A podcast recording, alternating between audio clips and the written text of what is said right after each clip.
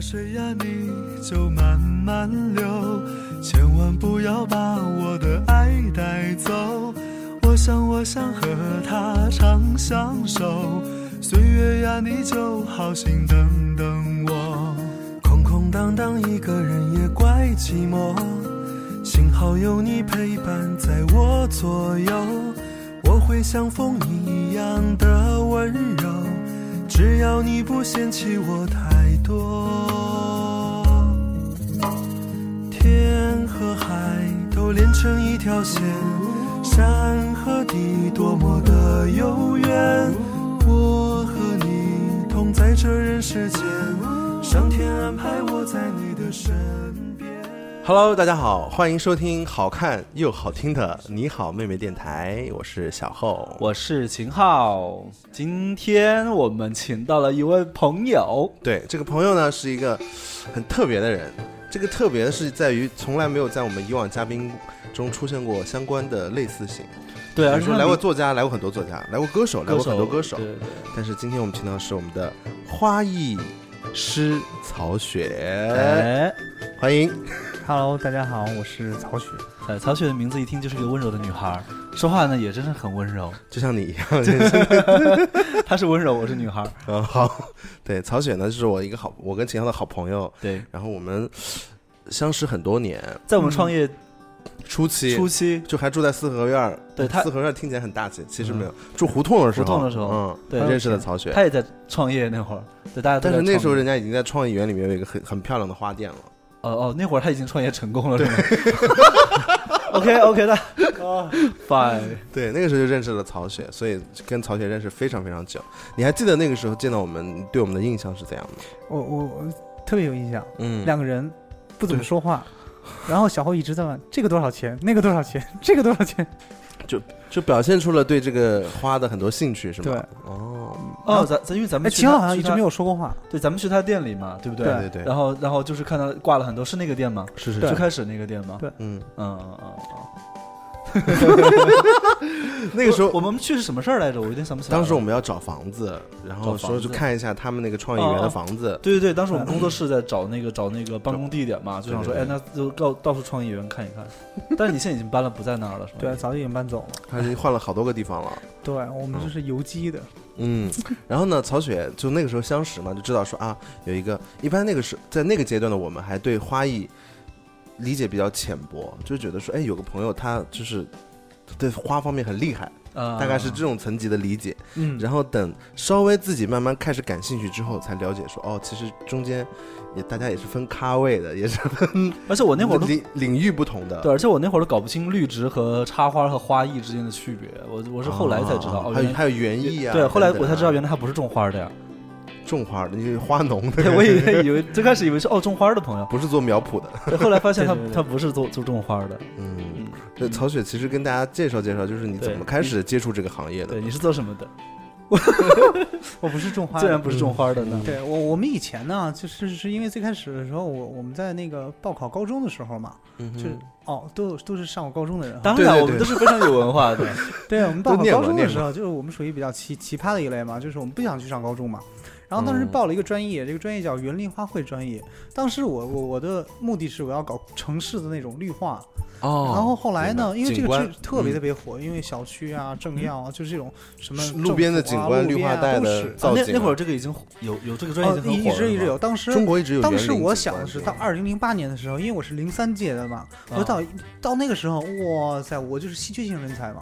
嗯，然后后来我就去报报了这个专业，报了之后发现全中国哈只有两所学校开，一所在这个北京的昌平区，一所在石景山区。后来过了几年，石景山的这个这个学校也倒闭了，就这个专业。哦然后当时我们报的是全中国哈一年，当时有一个叫中华女子学院，也也有这个专业。啊，中华女子学院你是中华女子学院？我不是不是，他们也有专业叫叫插花嘛，对吧？嗯后来这个专业也取缔了嘛。然后后来呢，我们当时报的时候就是全中国一年也就才两百个学生。当时我就想，哇塞，稀缺性人稀缺性人才。太冷门了后来哈学的时候才发现，因为没有生意才没有人报。啊，就门对对，后来就学嘛，学了一年，记得特别清楚，学了一年零两个月，然后就申请退学了。因为当时我们在学校学什么，就学的特别复杂，要学植物学，就是什么嗯根茎是绿化主食感觉很很基础。很棒啊。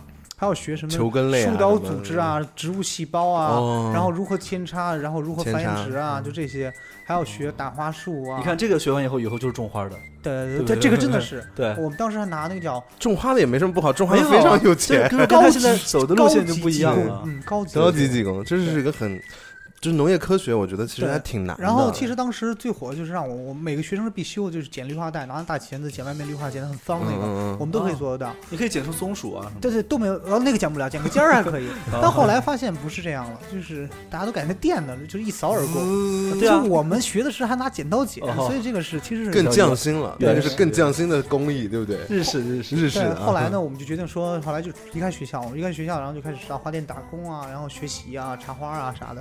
后来又发现说，哎，好像自己在插花这方面比较有天赋，而且呢，嗯嗯你去花店找工作也会比较容易，因为就是以你之前掌握了啊去打个工，当时我们那时候一月三百块钱，现在花艺师工资还蛮蛮高的。对，那个时候就是才三百块钱，你去花店的时候还特别可怕，你要先交三百块钱，这叫什么呢？嗯叫学徒费，就你每个月要交三百块钱。就是意思说我这店里这些花都是来卖的，你来弄的，就还给你交三百，然后再给你三百。啊，不给，开始的时候不给，哦只收学徒费。最夸张的时候，他们有的去学，就是说你来学三个月是没有钱，管一顿饭，但是一次性你要交八百块钱，三个月之后呢才才会有工资。但我那个是命比较好，学了就是去花店上了两个月，然后没给我钱，我也没给钱，啊，然后基这已经算好了是吧？嗯很好很好，天哪后来上没有产没有支出 虽然没有收入，但是也没有支出。有两年的时间都是一个月五百块钱这样的。那很嗯在北京很艰难啊。哇塞，就是那你就是苦过来，比比我们还要室惨之类的，苦过了，就是都是这样。但是就是到最后的时候，大家就觉得这个行业其实是没有什么前途的。为什么？因为你看不到，就是说，比如说我们说，一个行业的比如说我去当一个歌手，我能看到，比如说最好的人在那个位置啊。你在这个行业的时候，你看不到前面有人的，就当因为前面当时还没有那种，就是前面是没有人的，哦，什么人都没有，你也没有所谓的花艺师的那种什么有名的是没有网红啊，或者是意见前无领袖啊古人后也也没什么来者，对对，真的是你前不着村后不着店儿。嗯，就北京话。当然后来就是一直坚持嘛。当时后来我就觉得说，就是去花店嘛，有一次被老板就是怼嘛，就因为我们插花不好看嘛。嗯，老板就说：“你不要插了，你把这个花拔掉，然后去给人插屁股，就是让我的花拔去给人家插屁股。”嗯，后来我就特别崩溃，后来第二天我就提离职了嘛，就也就是这个点。后来我决定，我就就看有没有地方可以学插花，就开始学嘛，不停的学，不停的学嘛，一学学十几年，到现在每年还在学。只不过现在好多学，人家都不知道我在哪儿学了。因为嗯，以前哦学的时候，大家可能会看到，别人国内有很多这种班嘛，然后就是老外外国老师这种，现在可能学就是大家可能就出去学了。对啊去英直接到国外去对对对对，就韩国，对，就像比如说，我就比如说我去的地方，基本上跟郑小后学习的地方基本是一样的。赵后在哪里学 我还没学呢，我要跟着曹雪学。啊？跟曹老师一起学。对对对，跟曹老师学就就就学插样，，就觉得这个行业，但现在大家可以看到，比如说 ins 啊，这上有很多这种花艺哦网红啊，是是是是是，包括大面积的这种，比如说公众号什么都有。对。其实曹雪呢，就是他除了自己是一个很有名的花艺师之外呢，其实他们还有一个，他们一直在做花艺的教育，就是嗯告诉大家怎么去学习这回这个这个工作，所以他有一个 app 叫做花田小憩。对，嗯，花田小憩它其实现在除了除了花田小憩之外，还有个叫花生县集花生县市集集市集，所以这两个产品到底是要给大家提供什么样的服务呢？就是花田小憩，它是这样的，它是一个就是两个都是 A P P 嘛，嗯因为我们就希望给用户更好的体验。嗯，花田小憩呢，其实主要是做关于植物啊，然后就植物的可能比如花艺、园艺啊，包括家居用植物去做软装这些所有的内容嘛。然后这部分基本是免费的嘛，还有一部分就是说，就是职业的教育，我们请了全世界最顶级的这种大咖，然后录了很多这种视频，让大家可以去视频课程，嗯。视频课程，大家可以直接去读嘛，价格也特别低，然后基本也就是市我场我当时就是在家里，一吧。在家在家里就是得没事儿，就是因为当时我们要去台北录音，啊，所以我在家就恶补一下。就是看他的那个课，看完之后确实蛮多思路的，嗯，然后也可以根据他提供那些花材的那个 list，你可以去做一个做一个做一个准备，前期。因为当时小豪找我的时候，我还蛮震惊的，都说：“哎，这个是哦哦，这个块状花材怎么放？那个异形花材怎么？”嗯我说：“耶，这种这种，因为这属于就是术专业术语专业术语嘛，啊就是很少有人会掌握说这种东西，就说啊，一般会说这个大花、小花之类的嘛。嗯高花矮花，他还还是做了功课的嘛。我说这样的话是不是要对称？是这样形成一个群促的效果，对我我觉得真的还还挺词儿真不少，开始要说这些术语，标专业。词儿。然后这块儿基本就是说，我们想是把整个行业嘛，或者爱花人嘛，大家都有学习方便一点，因为国内学花艺还是不太方便，嗯就是大家有要跑北上广深这些城市，到一线城市才能有那种培培训学校，脱产五天、七天的，然后可能一边一两万块钱嘛，嗯所以我们就说是不是可以让大家更简便一些入门啊，然后平时也可以累积一些。嗯然后呢，像花生馅儿就比较奇葩啊，就嗯大家都想去做什么电商之类的嘛。我们对对当时做对对对对对这个时候就想说，我们有我们有很多种爱花的人嘛，然后我们就说，哎，那我们就去做一个，嗯，起了好多名字，还起了叫花生馅儿，反正这个名字基本上，嗯，听过就忘不了。嗯花生馅儿，对，花生馅儿，因为花 花，我们当时想想了很多名字嘛，就是花生什么，就是花生米花，就是花，对对对。但是我后来我们查到的是花生米被注册了。啊，OK，然后我们还想过花生酱，因为花生花可以生长出什么嘛？其实一种跨界嘛。后后来我们想说花生发呀，生发霸王是吧？他当时为什么馅儿呢？因为我觉得馅儿是比较内敛的，啊，嗯就是因为你这样品到的时候，你才觉得哎，那个味道真的很棒。后来就是哎，花生馅儿吧，它其实是就比较奇葩的一个产品。就是我们在做的时候，其实就有一些，比如说花艺师常用的一些东西，比如包装纸啊，嗯，一些奇怪的花花草、草之类的，还有一些书籍啊。但是它刀，它特别可怕，可怕到什么程度呢？就是一般我们看电商都说这个电商会有很多种东西卖，嗯然后呢，我们电商就只有哎五十个产品，啊就是一个月一个月五十个产品会整个换一波就没有了。哦然后除了我们固定的设计师会留十个以外，就四十个，就是下个月会休失。然后所有的新品呢会上预售，新品预售期就是十四天，十四天之后这个产品是就是就消失了，然后不停的换新产品。它就像个精选买手精选精店嘛，就是你错过了这一季就没有了，因为当时嗯。我们想的为什么就发现说哎，为什么叫市集嘛？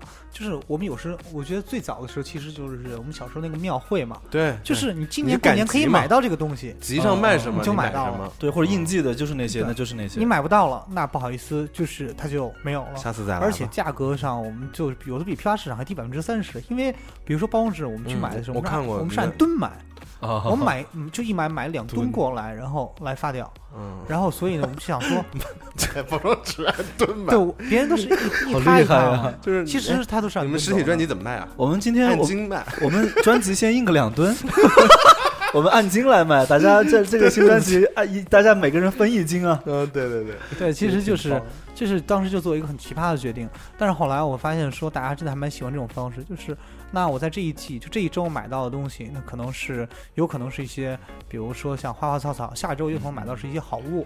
就是有可能嗯大家可以买，有可能大家也可以也可以买到，比如说哎下一季出来的，比如说也有可能会出现好妹妹特专制的，哦，花束。其实我觉得这样的好处在于，大家可以持续的关注，且不停有新鲜感，这个是很好的。而且就是，我觉得就是我们要保持一个新鲜度，我们不嗯，我们就我们这一代人不想做那么传统嘛，对就还是有一些就自己的价值嗯就好。嗯，嗯，反正我觉得是挺好的一个产品，我自己也也都没，我他还给我送了会员，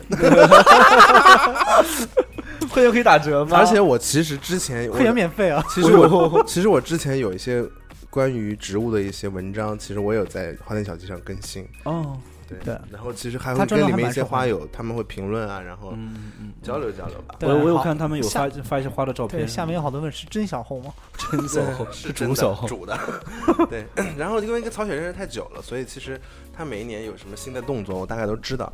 然后所以之前有去帮呃千玺做他的生日会的一个鲜花特供，对。然后包括快乐大本营，你们也是一起去参加的，对所以那次有什么特别的经？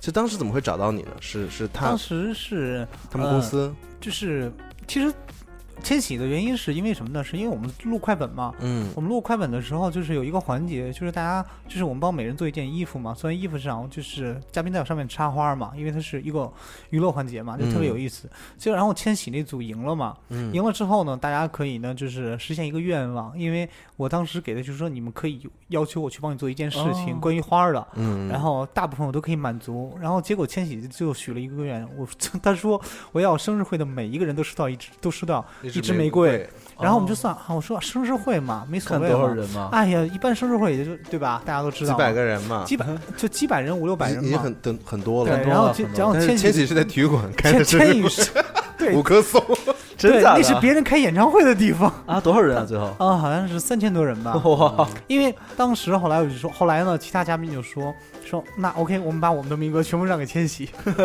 嗯然后后来往上做嘛，就是因为他那个还涉及到冬天的时候，涉及到各种各样的问题。哦后来我们也选了一些款式，包括一些玫瑰给他，最后他自己选了一个最漂亮的就黑魔术玫瑰嘛，黑魔术刺少，而且呢花型开出来就很像大的红酒杯一样，特别漂亮，还有一点点绒。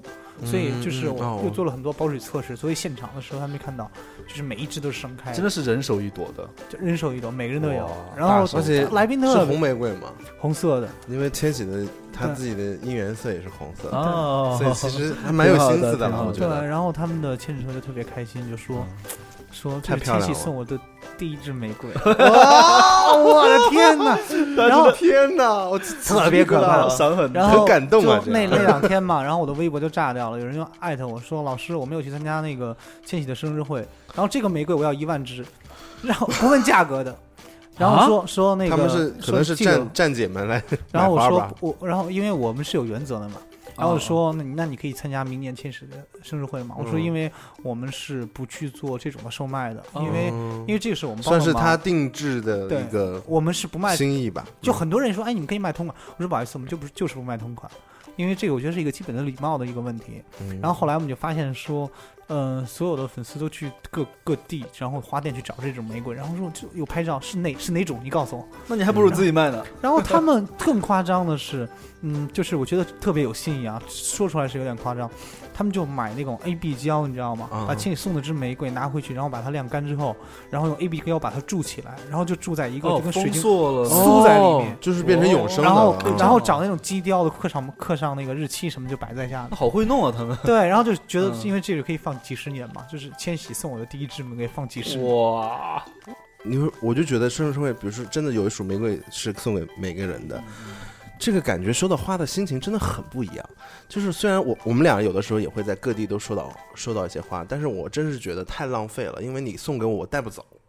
比如说我在出差，我要在北京，我还能带回家插起来，对不对？有时候去一个地方还要再去另外一个地方，然后再回北京，你根本就没法带。对啊，就是大家以前也送花给我们，后来我们就说大家不要送花，送钱送钱吧，直接送钱花就好了，真花就对对，然后就觉得那个花真的我不知道怎么处理它，真的很浪费。嗯，反正我就觉得收到花本身是令人很开心的一件事情。然后其实我也想说，接下来可能找机会多送一些别人花。那马上就七夕节了，对，七夕节你打算怎么过？你问我，和呃你那我不知道哎，你打算怎么过呢？和你过呀？我告诉你什么是标准答案，那我再问你。对，七夕节不知道哎七，夕节其实就是每年像我呃每年都是我们俩过的。对，因为大家那时候都会播一首歌嘛，今天是二月十四，传说中的情人节。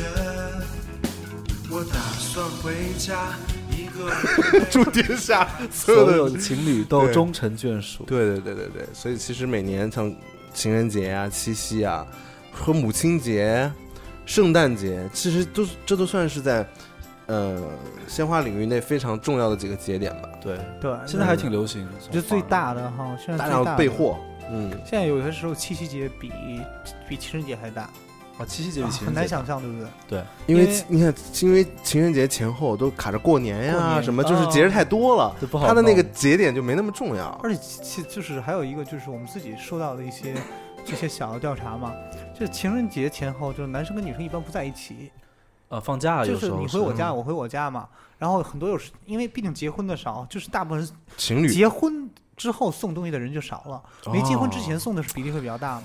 搞到手了就不送东西了。但是七还是离了婚的之类的，但是啊大家七夕七夕不管是结了婚、离了婚的还是单但是身都。七夕它最好就是什么，就是哎大家都在一起，嗯，然后所以它的概率就会变得非常大。时间好，所以七夕应该送大家，比如说情侣之间送什么会比较合适？大家会觉得送红玫瑰表达爱吗？现在好像很少有人在买，真的买一朵红玫瑰之类的。没有，那个啊你说那个是在什么路边儿什么之类，先生来支玫瑰吗？对对对，路边说的是鬼街吧？鬼街和三里屯你嘛，在那边吃了烤串，先上来支玫瑰吧，先上来个气球吧，十块。对十几桥。对，就少了少了。现在就以前大家送的时候，其实都是有一种就是我们叫故事情节吧，就是你代表什么，比如说你花语啊十一支玫瑰怎么怎么样，对吧？啊，一一生一世对，，但现在不这么送了，现在就是因为女生需要大家都是有审美的嘛，然后大家希望说你送我首先第一点，它花是要漂亮的，啊你送我是再好的玉不好看，对啊，我我又不是拿拿拿回去烧香供着，嗯它肯定是用来。而且我觉得红玫瑰在家里其实，除非你们家是那种美式风格家居，放一束很漂亮的红玫瑰，嘿，就是很盛开鲜艳的红玫瑰，很好看。可是大家家里装饰风格好像一般，对啊，很少都是韩式田园风，放一个红玫瑰，很奇怪吧？嗯，对，所以如果你建议大家七夕，其实可以考虑一些我觉得七夕其实大家不用考虑那么多哈，我觉得大家七夕可以考虑一下小浩的建议。那小浩我们送什么比较好？我觉得送呃好妹妹的新专辑 是最合适的了，哦，是不是我？很赞同你的说，我顶楼上的，不然怎么说呢？对对对，我顶你，但我我也觉得是这样，因为有一句话就是我觉得特别流行嘛，嗯叫做时间的朋友，对不对？嗯，但是其实我们在设计里面，我们有一句话是是我们比较认同的信仰，就是说我们能不能在时间轴上留下一些什么，对吧？嗯，那我觉得听专辑，你你的时间里总会有一段是留下的。哇我觉得这个特别好。哎。那有时候送一个特别的花或者是一种特别的礼物，也会让你每每看到他会想到那个时候啊，或者是每每到那个时候就会想到哦，原来我举个例子好了，我们前段时间一块儿演出的时候有五，就是有五二零这天嘛，就是 大家对公历五二零这天也会变得说，我今天要送给老婆一束花。嗯。然后呢，有一些花店其实可能因为现在其实大家审美真的在提高，就不仅仅是说我要送一个母亲节我就要送一束康乃馨，啊，然后其实很多话语都有表达呃思念或者是什么这种牵挂的这种情绪的。其实我觉得花语纯粹是一个营销上的一个东西，嗯纯粹是一个销售学。好看比这都重都重要。其实大家现在更在乎的是我色彩怎么搭配的漂亮，然后这个花材是很特别的。所以我们乐队有一个乐手，他有送他老婆一束花，想说，哎，老婆你辛苦了，因为他他们家是很传统的基督徒的家庭，然后呢。然后呃小朋友也很很很好，但是他觉得老婆一直为家里付出嘛，他就送送了一束花。但是老婆就打电话来问说：“哎，为什么会有菊花？啊你知道吗？商家他就觉得乒乓菊很好看，乒乓呃绿的乒乓菊还是黄的乒乓都有吧，还有白的也有。白的啊？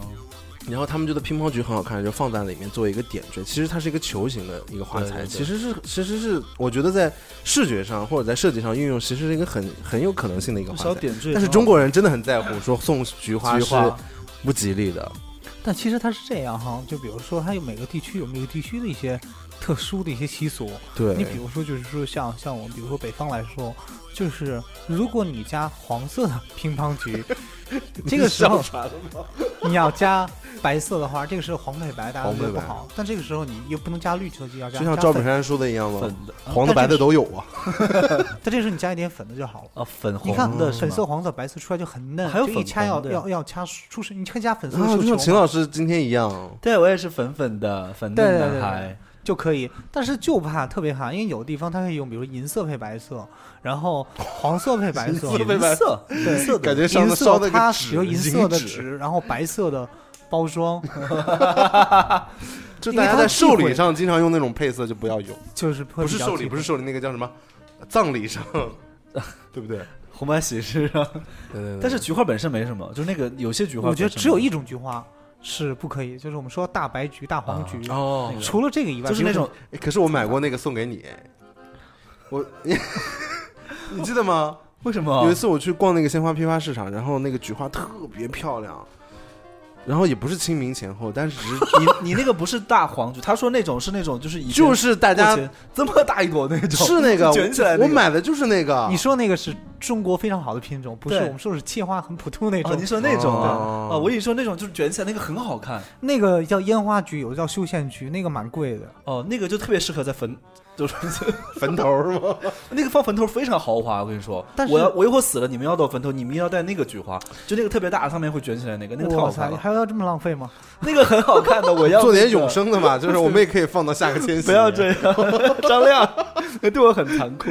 但是我觉得，其实在中国，就是大家只要不放这两种菊花，其实都可以的。因为乒乓菊的寓意其实它圆的嘛，它是代表圆满，代表幸福。嗯但其实菊花，比如说黄色的菊，除了白的以外，哈小，雏菊，单纯的黄色的菊花是很多老人用来供佛的。哦，哦对，因为它是佛前供花的一种哦。白菊不是，黄菊是。但是只要你不跟黄菊跟白菊一起打在一起，就还好有点怪。是，所以我稍微注意我是觉而且得很好看的。黄菊大家不称之为黄菊，称之为，金菊因为黄色称之为金色。哦，金线菊，大多数我说我送你是黄花都不称黄花，都是金色，黄色就意味金，因为金是代表更好的寓意，黄是说比如人家过生日送你一个黄色，代表人家黄了嘛，所以 对啊，所以一般我们都称为金色，你知道吗？哎，中国人真的很讲究。哎，在国外是没有这一说。国外应该对菊花没有国外他们对国外的禁忌菊花非常贵。就是我们这边特别贵，到他们也很便宜，他们很便宜，但我们这很贵，它是反差，地域性反差。哦那国外有什么就禁禁忌吗？比如说送哪个是不吉利的？就也还好，比如说英国，对吧？啊、我我印象里英国，比如说白色的这个香水百合，它是种在那个墓地里的嘛。你你去看英国那些电影，比如吸血鬼啊什么的，有有有有地种都对对对是白色的百合嘛。然后，但我们这边是不一样，因为它对涉及到地域习俗的问题嘛。哦，所以英国你不能去，比如看一个病人，你给他送一个白色香水百合，他要疯。中国很多看病送白香水百合的，就是医院的床头基本上放的都是香水百合。香水百合。对，因为它有的，比如说有的像他们，比如说像像荷兰啊，比如荷兰的女王来的时候，那所有他要出所有的花都是郁郁金郁，金香因为他认为是最高贵的，对，它是国花，它有要。求。啊，对郁金香，对，我最近非常喜欢一个花材，就是桔梗，洋桔梗。哦，然后这上面折折。我觉得就是纯买一束全绿的，然后把它修剪到合适的长短，然后再花挑一个好看的花瓶放着，嗯我觉得很好看还。挺好看的。而且这个花有一个特色，嗯，就这花你看上面有那个小花苞吗？就一点点，对，它只要是花苞就可以开。啊一束洋桔梗正常养的话，你可以养三十天，就它把你把下面的养死了，把上面的花又又。又又熬熬开了，就是它会一层一层的开，就是真的是二十天像像像比如说现在这个温度，就是我们现在室内这个温度，这个空气湿度的话，你养上二十天、二十五天完全没有问题。这让我想到，这让我想到一件事，嗯她就像好妹妹一样，很顽强，不停的产生新的作品，很隽永。很隽永。对，当他们的老作品凋谢的时候，哎新新的花骨朵儿已经盛开了了，太好了，你真的很不要脸。一定要接到我们身上。对对对，跟我一样。对，然后其实，呃，之前身边有朋友以前也去学那个去花艺嘛，嗯然后呢，我我了解到一个，其实，在我们身边都出现过的一个场景，但是自己其实不太了解那是怎么回事儿，就是大家都参加过婚礼吧。嗯我觉得花在婚礼上的运用非常的大量，然后呢，也很现在也越来越别出心裁了。大家会出，就首先可能很多正常的新娘捧花呀、头花呀，然后花筒捧花呀，包括他那个婚礼现场的布置，要做一个拱门啊等等的，其实还蛮多学问在里面的。对所以现在你有见过那种比较特别的，就是然后一看说在鲜花运运用上是很特别的婚礼，你有什么特别的印象吗？嗯、是这样，就是先强调一下哈，嗯这是一个小知识点，就是嗯、我们看中国的鲜花产业其实比较大嘛，现在一年哈，那应该是接近一千四百亿的一个一千四百亿一千四百亿，非常大。但是呢，电影才五百亿，真的呀！电影电影有衍衍生品和其他嘛，我的天啊！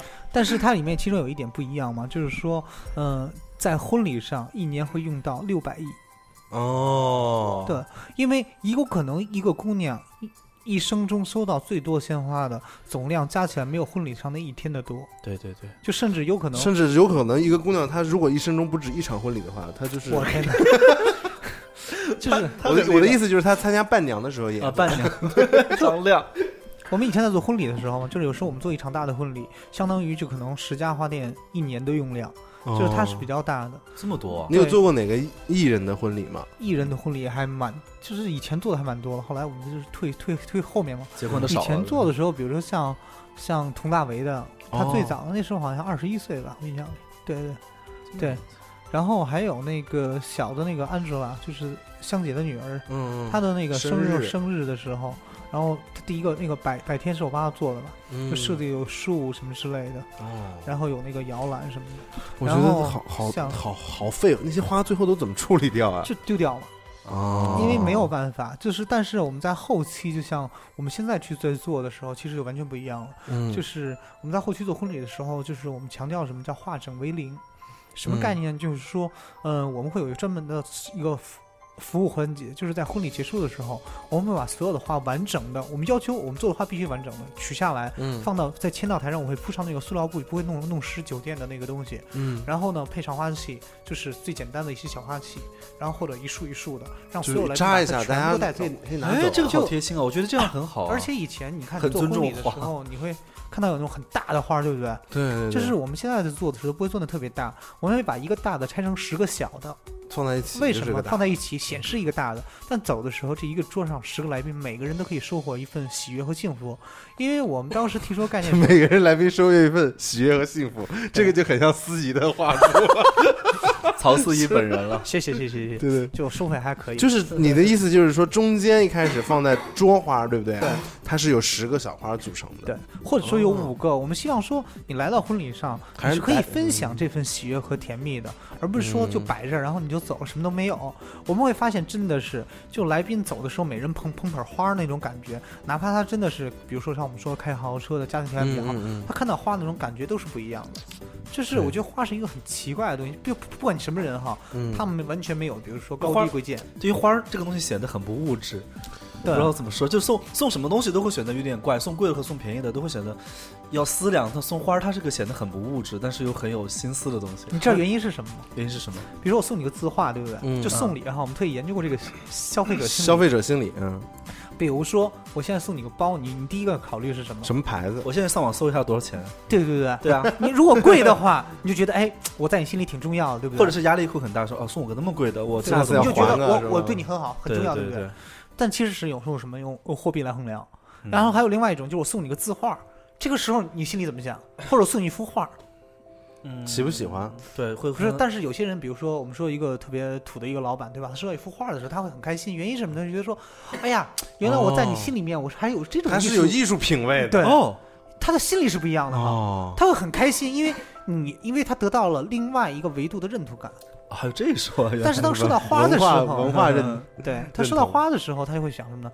哦，原来我在你心里是这么有品位的人，哦，因为他收到花的人觉得说，只有有品位的人才会收到花儿。嗯然后这个时候他觉得，如果你送给我的话，他就觉得，哦，原来我你会觉得我喜欢这种东西，对。说明我在你我在眼中你心里是有品位的是那种人人人群。嗯嗯，然后我给你搞一个最最搞笑的一件事情，不是说搞笑吧，就是就我们看过最奇葩的事情，但是嗯、呃我们觉得也是最有意思一个调查。就你觉得男生收到花和女生收到花，谁的喜悦程度是比较大的？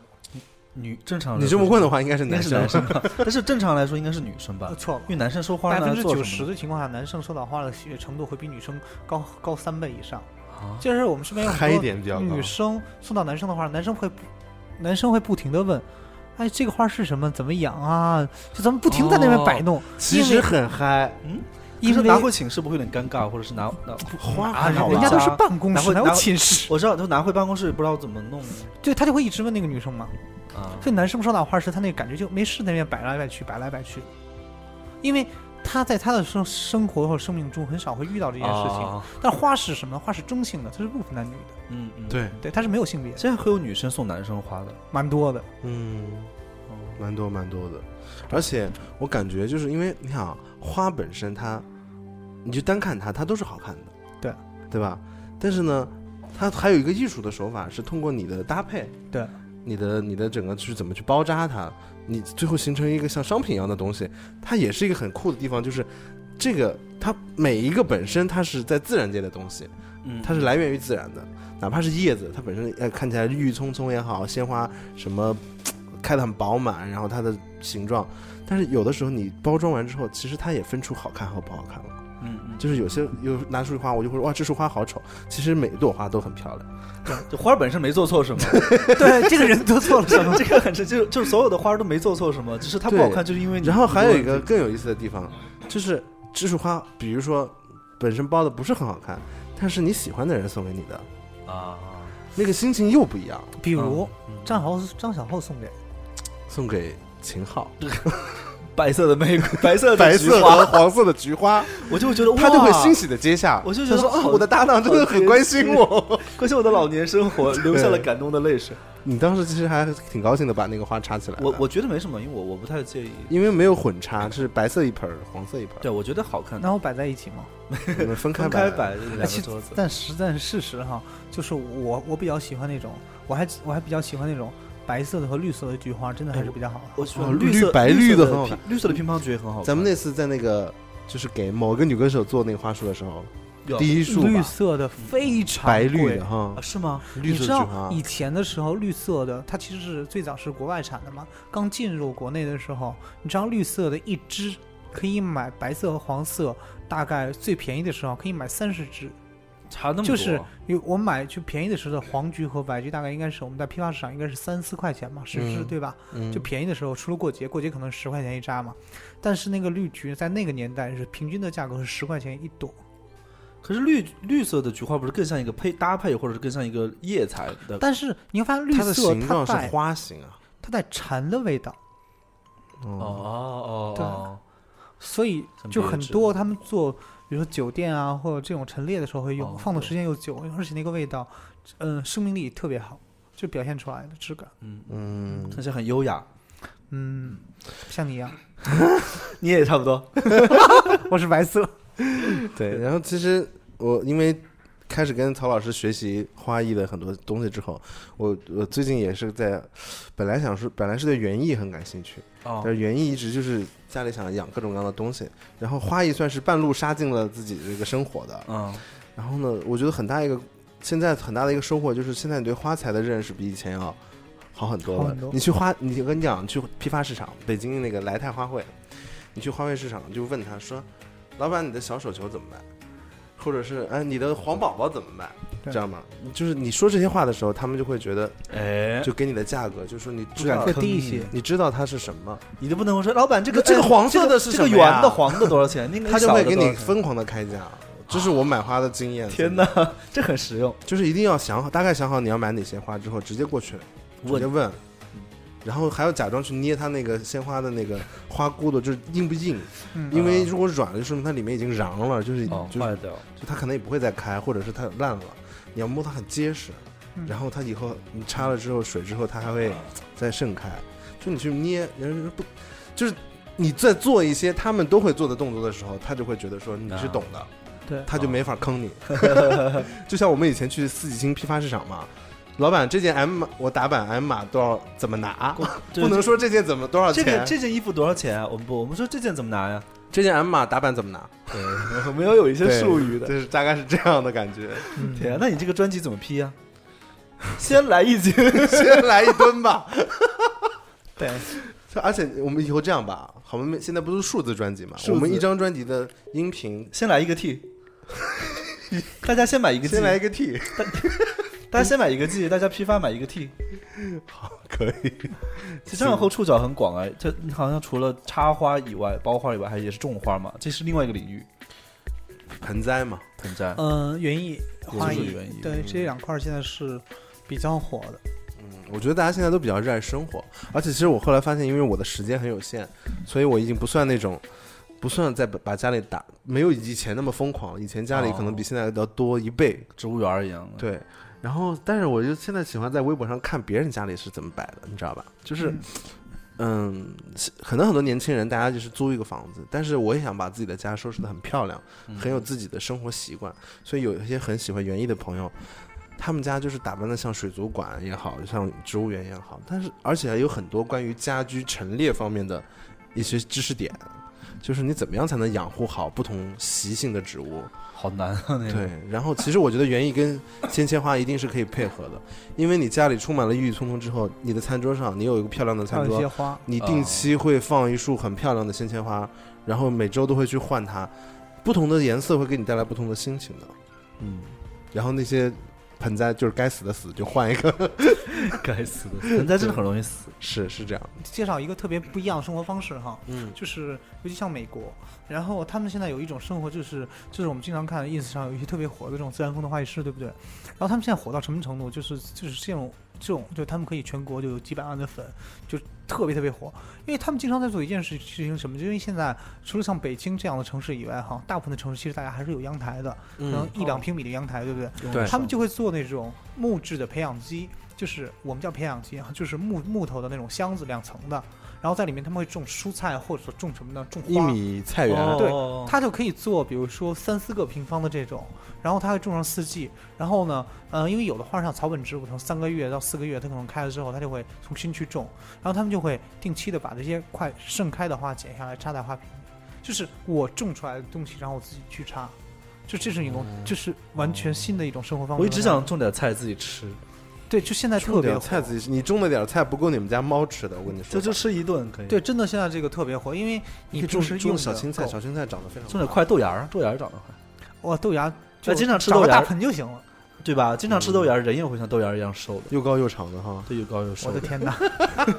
你吃完豆芽物似主人形，我跟你讲，我细的像豆芽一样，你是说就是你的身形。脖子，对身形，所以所以其实有大家不一定非要去，就是看到什么东西可以自己做，不一定非要去买，可以自己嗯我们 DIY 一下。提倡现在的这样的一个生活方式，嗯就是以前大家装修的时候装金碧辉煌，对不对？然后对现在我发现，就身边好多简朴简约一些就。是白墙，要不然就是这种水泥墙，什么都没有，然后挂几盏灯，然后挂一些比如说呃好壁布啊、但是一定要，选好看的家具和一些有品位的，有质感的吧？我觉得就是一些用一些植物来。装饰自己的然。后大部分他们都会，比如一个家里会七八盆以上的植物，啊，然后大大嗯小小的，然后他们也会做那种小架子，然后摆满摆满绿色的植物，然后再买一些鲜花回来插，然后空间堆得很满，最后而且舒再来个猫服。完美，对哦，来个猫来个狗的哈，对，就完美。撩猫逗狗，沾花惹草。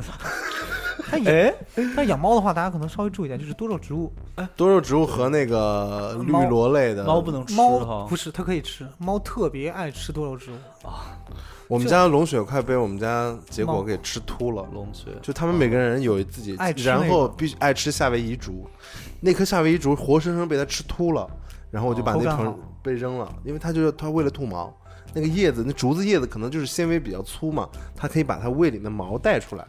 啊啊，我家猫喜欢啃那个虎皮兰，对，就这种带肉肉质的。有点肉。然后我们以前那个有一只猫嘛，就是以前你去我那个那嗯个生活馆的时候，我们养的仙人掌被猫吃掉了一半，它怎么吃？有刺儿的？有刺，你不知道它怎么的，反正就是被咬掉一半，它怎么？就好奇怪。而且它厉害就是就是这种肉肉的这种东西，他们就特别喜欢吃。喜欢吃，喜欢吃植物。就我觉得喜欢这些东西的话，应该有很多空间可以去探索着玩儿，嗯，有意思的地方。好，我在阳台等你来，好，谢谢。开放怀抱等你。对，赶快买个房子，带阳台。先买个房子吧。好的，好的。嗯，好，谢谢曹雪了啊。好，然后我们就是，呃，接下来就是期待在花生县市集上看到更多有趣好玩的，嗯、这些东西产品，对，然后也希望可以就是，对，多多跟多多跟曹老师学习学习，多来指导一下。好妹妹的新专辑，我们要不要联合开发一个什么新产品？我觉得可以。就是当就等着我们的呃电台后的会议了，对对对对对，我们考虑一下，然后一会儿开个小会啊，要做几吨。做先来个几吨，先来个几吨吧，啊大家先消费消费。大家就带带一带啊，好了，那这期就谢谢曹雪，谢谢。谢谢大家，拜拜拜。送你一朵山茶花，红红的好像天上的太阳。你的模样真漂亮，像太阳一个样。送你一朵百合花，白白的好像天上的云儿。你的模样真漂亮，像云儿一个样。